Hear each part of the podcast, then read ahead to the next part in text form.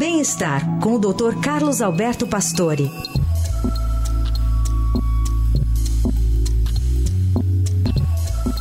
Oi, doutor Pastore, bom dia.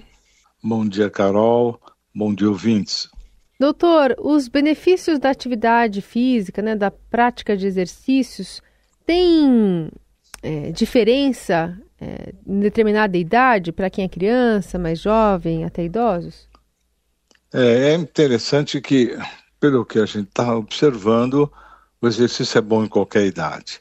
E uma publicação de pesquisadores né, do Instituto Karolinska da Suécia, que é um instituto extremamente recomendado, eles comentam que nunca é tarde para idosos fazerem musculação, né?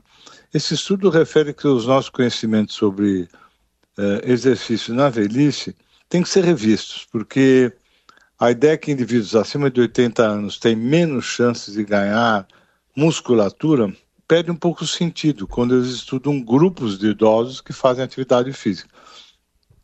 As limitações para os indivíduos idosos não têm assim sentido, né? Pois o tecido muscular está sempre renovando, pode realmente estar tá sempre ativo e crescendo.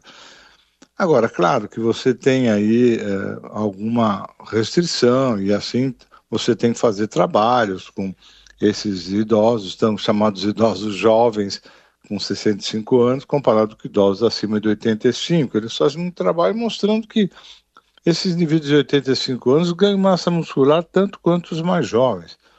E esses resultados, eles mostram também que essa fragilidade de grupos mais idosos pode ser realmente é, superada com exercícios adequados, supervisionados.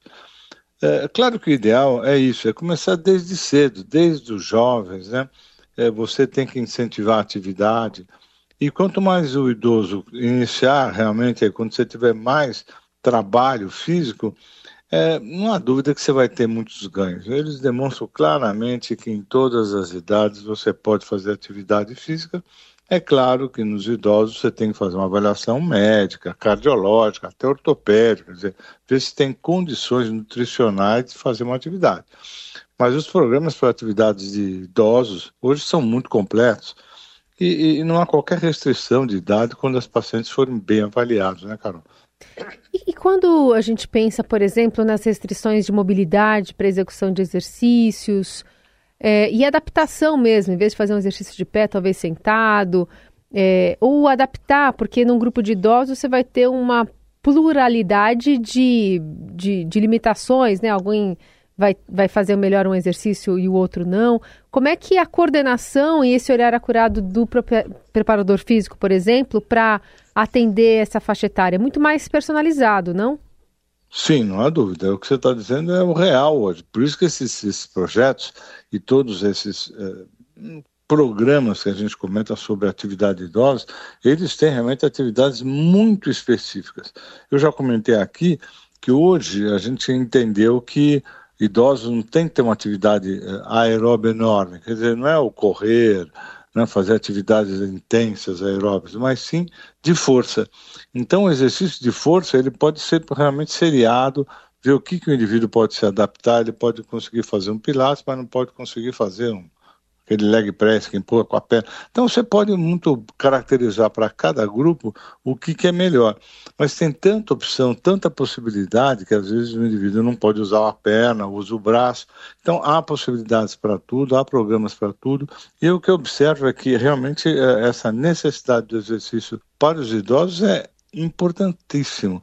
Você vê hoje que o idoso que é ativo, ele tem uma, uma, uma, cabeça, uma possibilidade de sair, viajar, andar, que o outro indivíduo que não faz atividade física é altamente limitado, perde independência, é aquela brincadeira de que ele tem o passinho do idoso, ele não consegue andar direito, fica instável.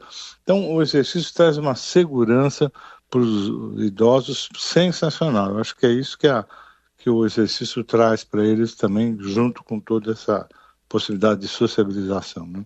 Muito bom. Doutor Pastor, obrigada por hoje. Boa semana. Boa semana.